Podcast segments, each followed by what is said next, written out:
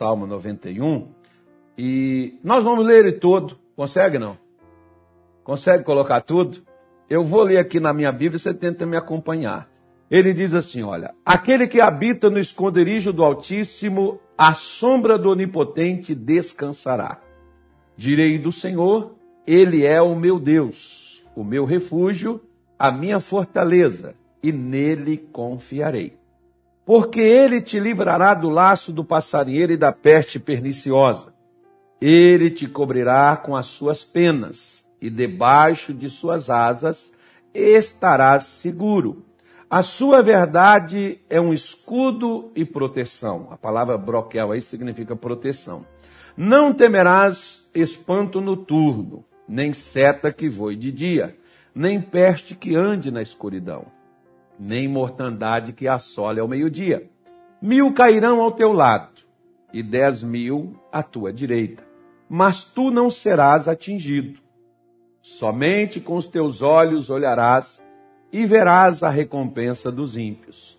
Porque tu, ó Senhor, és o meu refúgio, o, o Altíssimo é a tua habitação. O mal te sucederá, nem praga alguma chegará à tua tenda. Porque aos seus anjos dará ordem a teu respeito para te guardarem em todos os teus caminhos. Eles te sustentarão nas suas mãos para que não tropeces com o teu pé em pedra. Pisarás o leão e a áspide, calcarás aos pés o filho do homem, o, o, o perdão, filho do leão e a serpente, pois que tão encarecidamente me amou, também eu livrarei, poluei no alto retiro, porque conheceu meu nome. Ele me invocará, e eu lhe responderei. Estarei com ele na angústia, livrá-lo-ei e o glorificarei. Dar-lhe-ei abundância de dias e lhe mostrarei a minha salvação. Então hoje nós vamos falar um pouquinho desse capítulo, desse versículo de número 16. Lembrando sempre que para que eu possa desfrutar para que eu possa usufruir de todos esses benefícios do Salmo de número 91, esses que antecedem ao que nós estamos falando, para nós sermos beneficiados com ele, nós precisamos sempre entender que é necessário que estejamos habitando no esconderijo e descansando a sombra do onipotente. Tá bom? Então você não pode só simplesmente reivindicar qualquer, como ontem, por exemplo, nós falamos aqui da recompensa do ímpio. Quem é o ímpio? O ímpio é aquele que se passa por crente, sendo que ele não vive a vida que um crente deveria viver. Ele não faz, ele não anda, ele não age, mas ele reivindica as coisas que um crente tem direito a possuir. Né? O ímpio é aquele que parece que é crente, mas não vive como o crente deveria viver. Esse é o ímpio. É como ontem nós abordamos isto aqui. É claro que esse salmo, por exemplo, ele serve para um momento de dor, sem dúvida, mas eu, na minha ótica, assim, da minha forma, da minha, da minha, da minha pequenez do que, eu, do que eu sou, eu imagino, como todas as escrituras, as escrituras não é um ponto de saída apenas para nós. Pelo contrário, ela foi dada para nós não termos que passarmos por aquilo que às vezes nós passamos. Deus trabalha evitando, né, fechando as portas, ao invés de nos tirar do buraco. É melhor evitar que a gente caia no buraco do que depois ter que sair lá de dentro.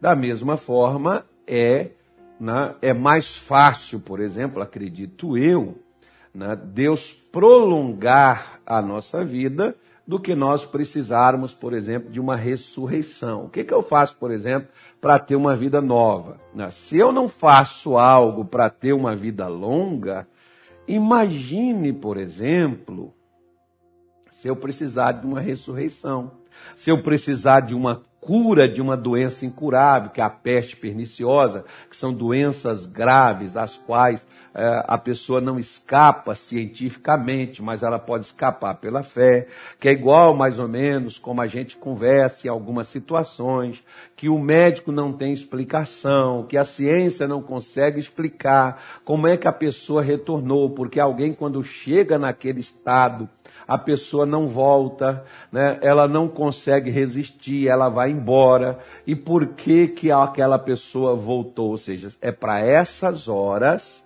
que eu falo que nós precisamos de fé.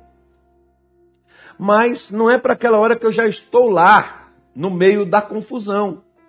Eu preciso já ir para a confusão já preparado para sair dela. Né? Eu não posso estar no meio da confusão me preparando para poder sair dali.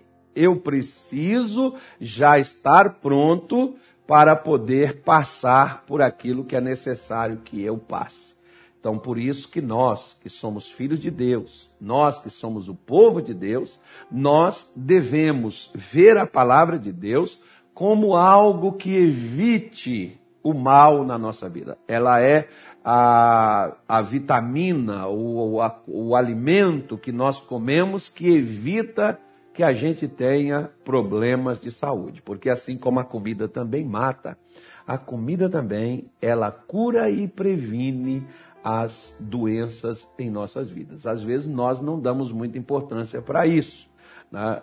Quando estamos doentes é que vamos cuidar da doença. Quando nós deveríamos fazermos de tudo para não passarmos para um quadro de enfermidade, de doença ou qualquer outro mal. É como aquela pessoa, por exemplo, que só para de beber ou de fumar quando ela tem uma doença grave.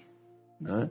Alguns dizem assim, não, porque o fulano fumou a vida inteira, ele nunca teve nada. O outro diz, mas o fulano bebeu, bebeu igual um, um, condenado e nunca teve nada disso. Né? Então a pessoa fica mais ou menos assim, esperando que aquilo também não aconteça com ela. A pessoa fica imaginando, não, não vai acontecer isso. Né? É, só que Deus, por exemplo, ele trabalha prevenindo, não apenas consertando. Ele conserta? Sem dúvida nenhuma que ele conserta. Mas é melhor prevenir do que remediar, já diz aí o ditado. E pastor, se Deus vai dar abundância de vida, como é que eu posso ter? essa abundância de vida? Né? Como é que eu posso ter longos dias, viver bastante? Bom, na Bíblia se é segredo, então nós vamos te mostrar. O Salmo de número 34, ele diz assim: você vê que tem pessoas, por exemplo, que elas às vezes não vivem o que deveria viver. E todo mundo deveria alcançar o tempo de vida. Tem pessoas que às vezes não alcançam. Mas o Salmo 34, o versículo de número 11, ele diz assim, ó: Vinde, meninos, ouvi-me, e eu vos ensinarei o temor do Senhor. Quem é o homem que deseja a vida, que quer largos dias para ver o bem? De que ele está falando aqui? Você quer viver uma vida e quer viver uma vida boa durante muitos anos, porque para Deus, tanto faz ele dar para alguém um dia como mil. Para Deus, tanto faz. É o que dá um dia, é o que dá cem anos, é o que dá setenta anos, é o que dá cinquenta anos. Para ele, tanto faz um dia como mil anos. Mil anos é como um dia e um dia, e mil anos é como um dia para Deus. Né? Deus não, não, não, não há distinção é, para Deus de uma coisa para outra. Há diferença para mim e para você. Nossa, mil anos? Nossa, é muita coisa. Né? 100 anos, nossa, quando você encontra uma pessoa, quantos anos você tem? 98 anos, ainda está ainda subindo escada, ainda está ainda ativo, ainda está correndo para lá e para cá, está fazendo sua caminhada, está vivendo, está ali durinho, está ali em pé. Você diz, não, já viveu bastante, viveu muito tempo. Pois é, porque é muita coisa para nós. Para Deus, tanto faz eu ter um ano, eu ter um dia, eu ter 10 anos, eu ter 20 anos, 50 anos, 60 anos, 70 anos, para Deus tanto faz. Não há, não há problema nenhum em você ou qualquer pessoa, né? Você, é, a pessoa, aquela pessoa ali que, que morreu com X, ela está amaldiçoada porque ela não alcançou o tempo da vida. Ela não alcançou 70. Ah, está debaixo de maldição porque não chegou a 50. Ah, está debaixo de maldição porque não passou de 70. Né? Então isso não existe. O que existe é a diferença de como alguém procede na vida. O que eu faço pode me reter esses dias, tanto de abundância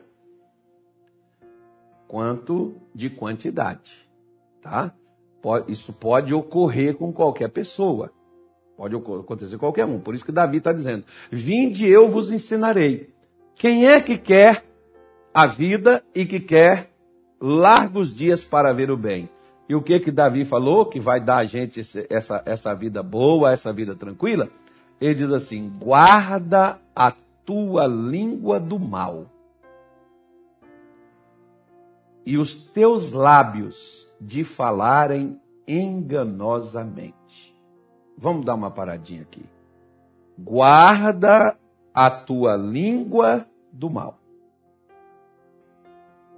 Quem é o mal? Nós já falamos aqui que o mal, atrás dele tem algo. Quem é que está atrás do mal? Atrás do mal está Satanás, o diabo. Ele é o mal. Por onde ele pode passar, eu posso, na, com a minha língua, eu posso trazer o bem ou eu posso trazer o mal.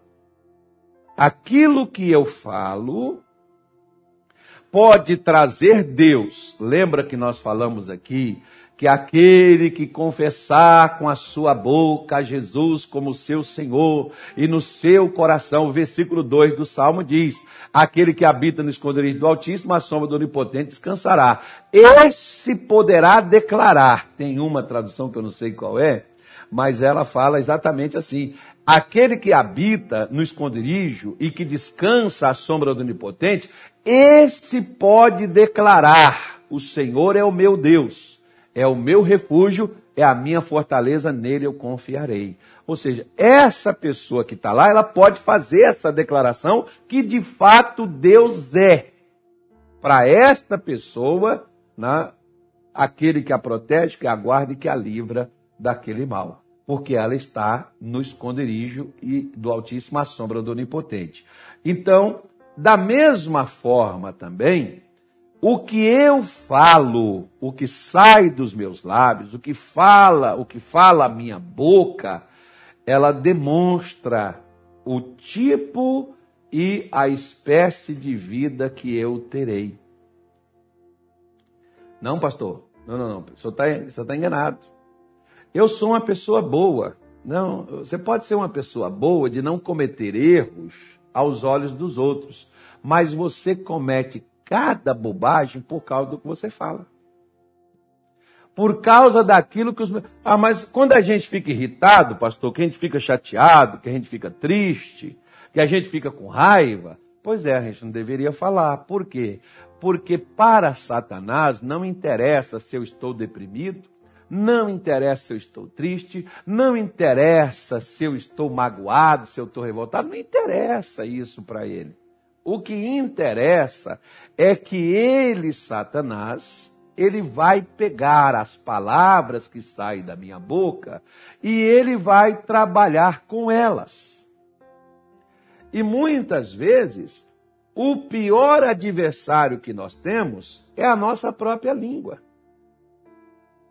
Tem gente, por exemplo, que eles falam tanta coisa errada que são capazes de falar mal deles mesmo. Quer ver só? Se você diz assim, eu não presto, eu não sirvo para nada, é, eu sou um zero à esquerda, eu nasci para sofrer, eu sou, né, enfim. Como muitos, por exemplo, andam, é, não precisa é ninguém que está falando deles, não, é eles mesmos. É às vezes você mesmo, e como se você mesmo fala, como você quer que aconteça o contrário? Não, pastor, a vida está complicada, a vida é difícil. Olha, pastor, o bicho está pegando para meu lado. É, pastor, a situação não é fácil. Olha, realmente, pastor do céu. Vou falar uma coisa para o senhor, viu? Tá feia a coisa. Negócio. O que eu mais ouço, até no meio. Ah, pastor, então a gente tem que ter uma confissão positiva? Não, a gente tem que ter uma confissão de fé. Lembra que ontem nós falamos aqui de Romanos? Mas a fé diz porque a fé, ela fala. Se a fé fala e a fé não fala do mal, a fé fala de coisas boas, fala do bem, por que que dos lábios de você, que fala que Deus é o seu Senhor, que é o seu refúgio e a sua fortaleza, por que que dos seus lábios vai sair o mal? Aí não precisa ninguém trabalhar contra você, porque você é o primeiro que trabalha contra você mesmo.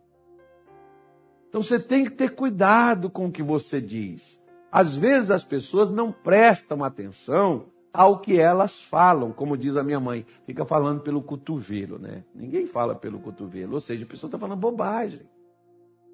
Meu pai falava, meu filho, a língua é o chicote do corpo.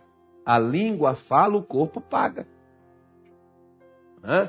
Tem gente, por exemplo, que quem está batendo nela é ela mesma, com aquilo que ela fala.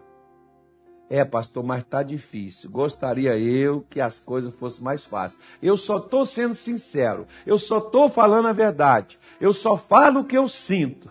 Bom, você pode falar o que você sente. Você pode falar o que você pensa. Você pode falar qualquer coisa. Não, você pode dizer qualquer coisa, mas, mas, lembre-se bem, mas, o que você fala pode encurtar o seu tempo de vida, os seus dias de vida. Pode encurtar sua prosperidade. Pode encurtar seu relacionamento. Né?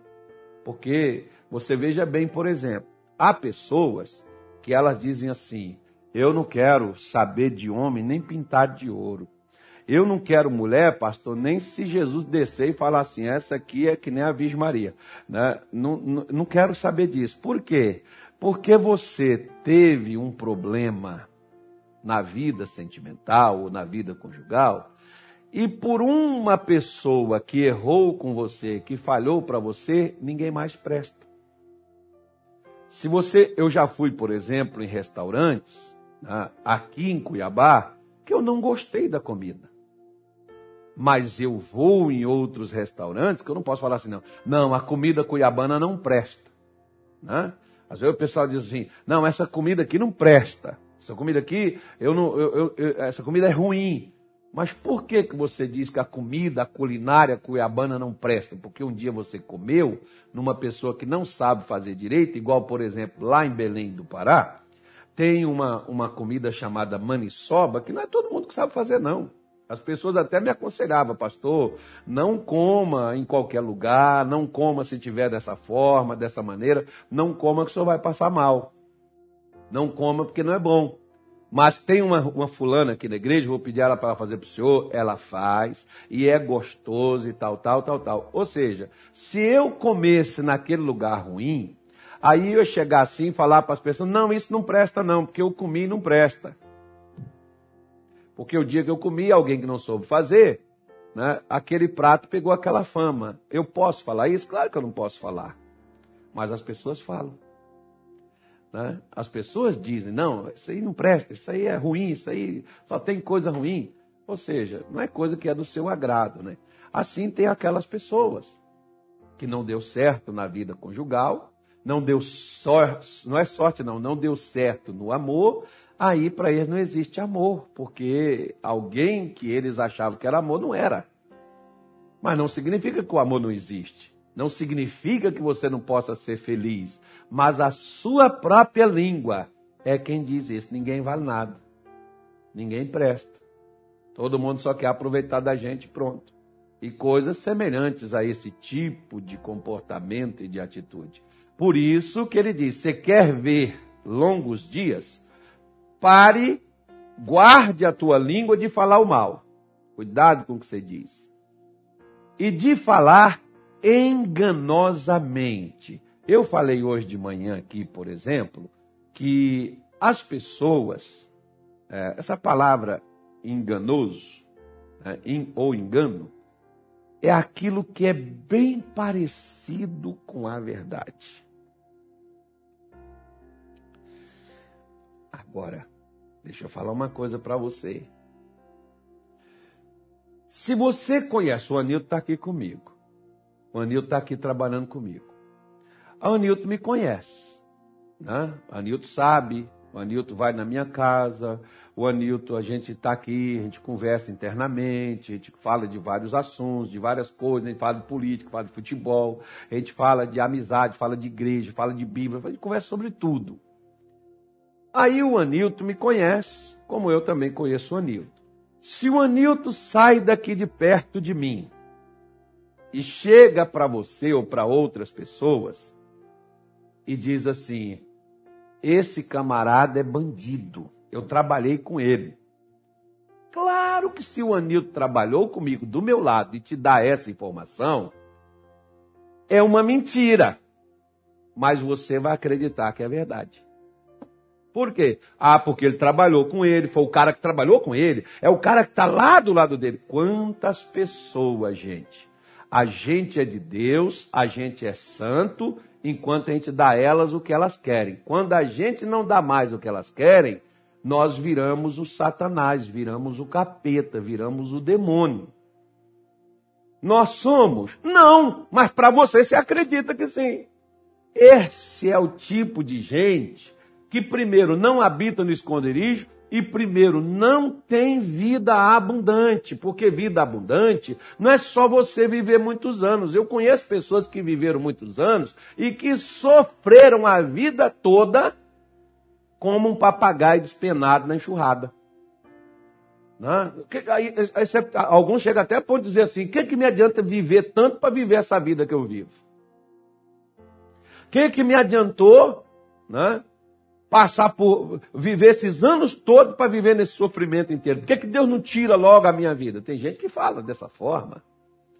Agora, Deus não quer só te dar uma vida longa, Deus quer te dar uma vida longa, mas uma vida com qualidade. Eu sempre falo uma coisa comigo mesmo. Eu digo, Senhor, não deixa. Eu fico imaginando assim, desse, dessa gordura que eu estou nela. Se precisar de alguém me dar banho, se precisar de alguém me levantar, Deus o livre, vai morrer todo mundo. Né?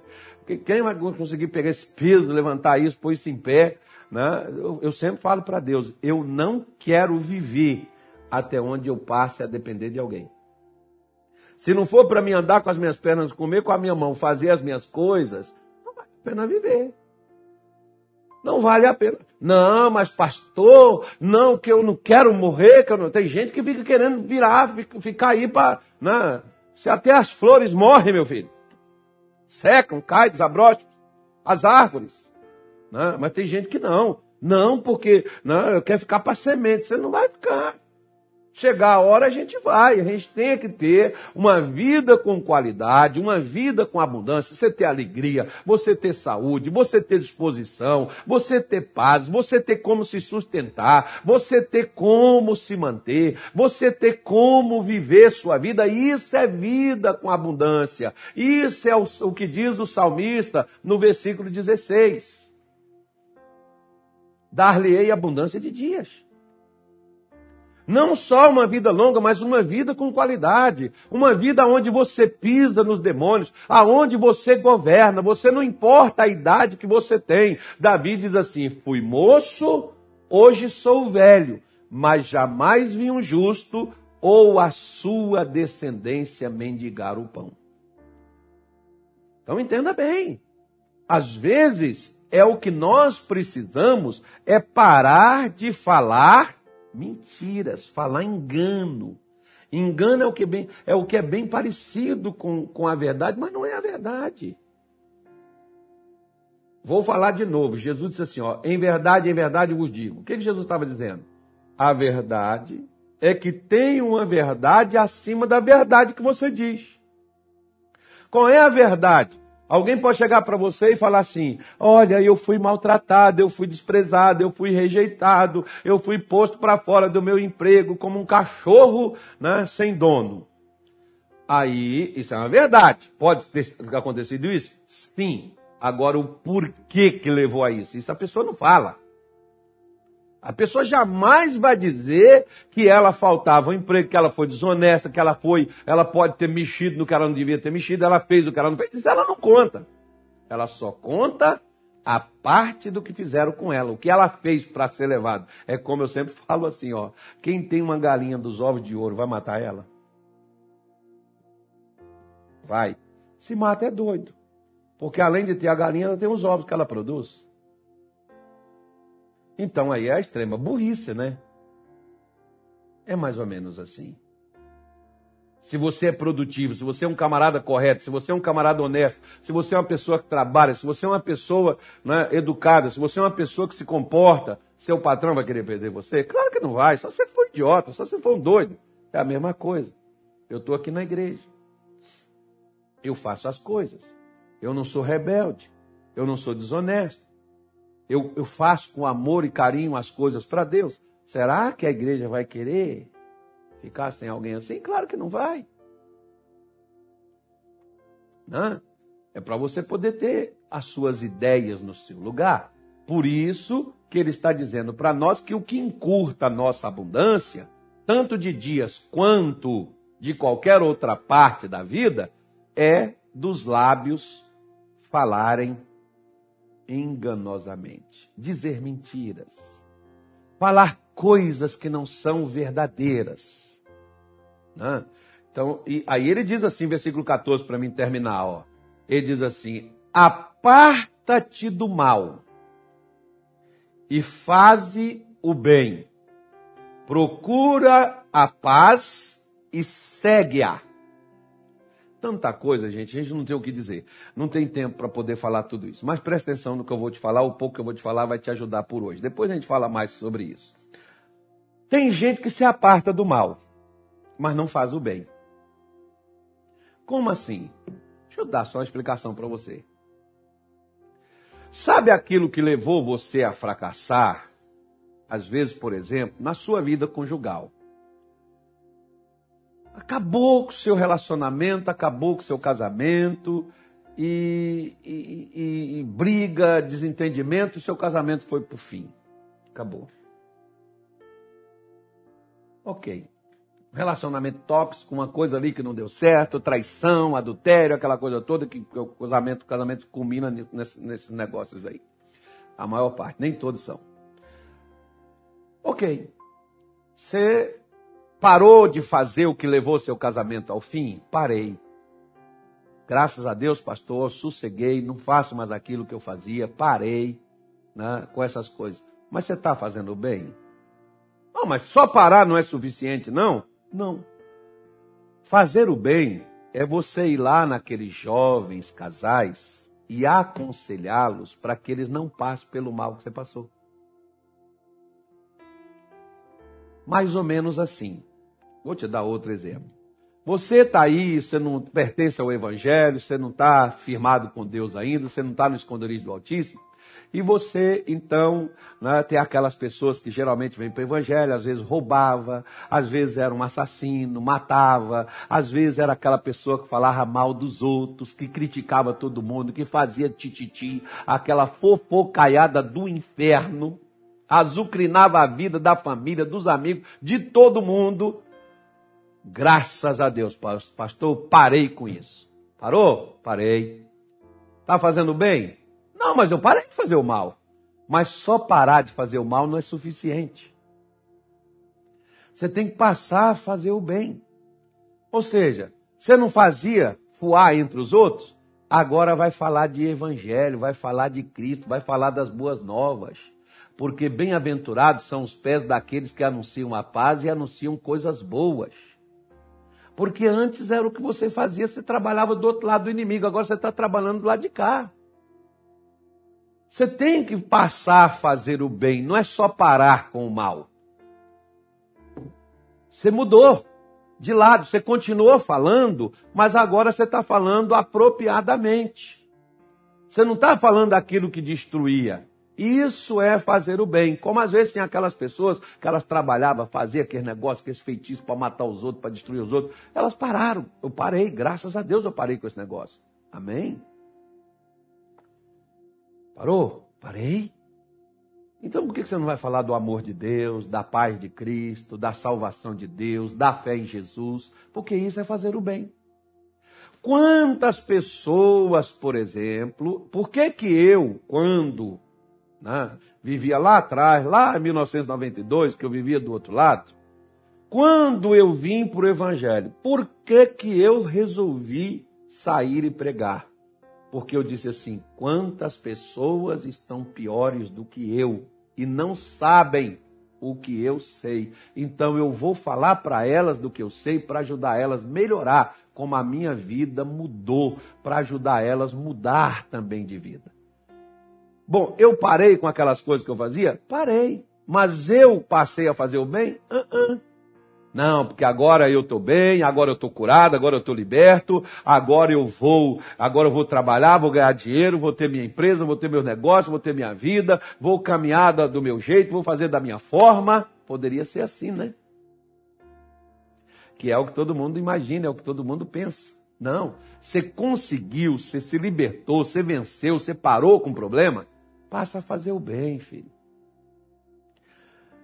Lembra daquele gadareno, quando Marcos 5, Jesus foi lá e o libertou? Pois é, ele ficava ali cortando seus próprios punhos. Se ele tinha coragem de cortar ele mesmo, imagine se ele pudesse, alguém chegasse ali, ele cortaria também. Ele mataria. Agora, ele ficou ali vivendo nos sepulcros. Agora, quando ele está liberto, o que, que Jesus faz? Ele quer seguir Jesus. Jesus diz assim: não volte para os seus e conte como Deus foi bom e teve misericórdia de ti eu fico impressionado como tinha gente que gostava antes de falar tanto da vida dos outros. Vem para a igreja, recebe tanto milagre, tanto ensinamento, tanta bênção, guarda tudo dentro da sacola e não conta para ninguém. Isso é fazer o mal. Se você não faz o mal, você já está fazendo o bem. Se você faz o bem, você não faz o mal. Porque não existe como eu estar equilibrando em cima de um ou em cima de outro numa hora ou outra. Ou eu faço bem ou eu vou estar fazendo mal. Se eu estou fazendo mal, automaticamente eu não estou fazendo bem. Deu para entender aí? ou seja, faz o bem.